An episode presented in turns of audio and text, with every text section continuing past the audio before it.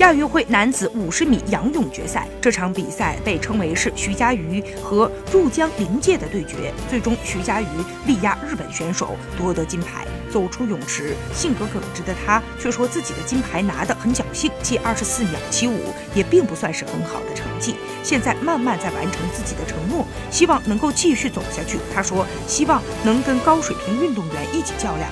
再被问到生日当天拿到一百米仰泳的金牌如何庆祝的时候，他回答道：“领导给我买了一个很大的蛋糕，但是队内要求严格，没有机会吃。”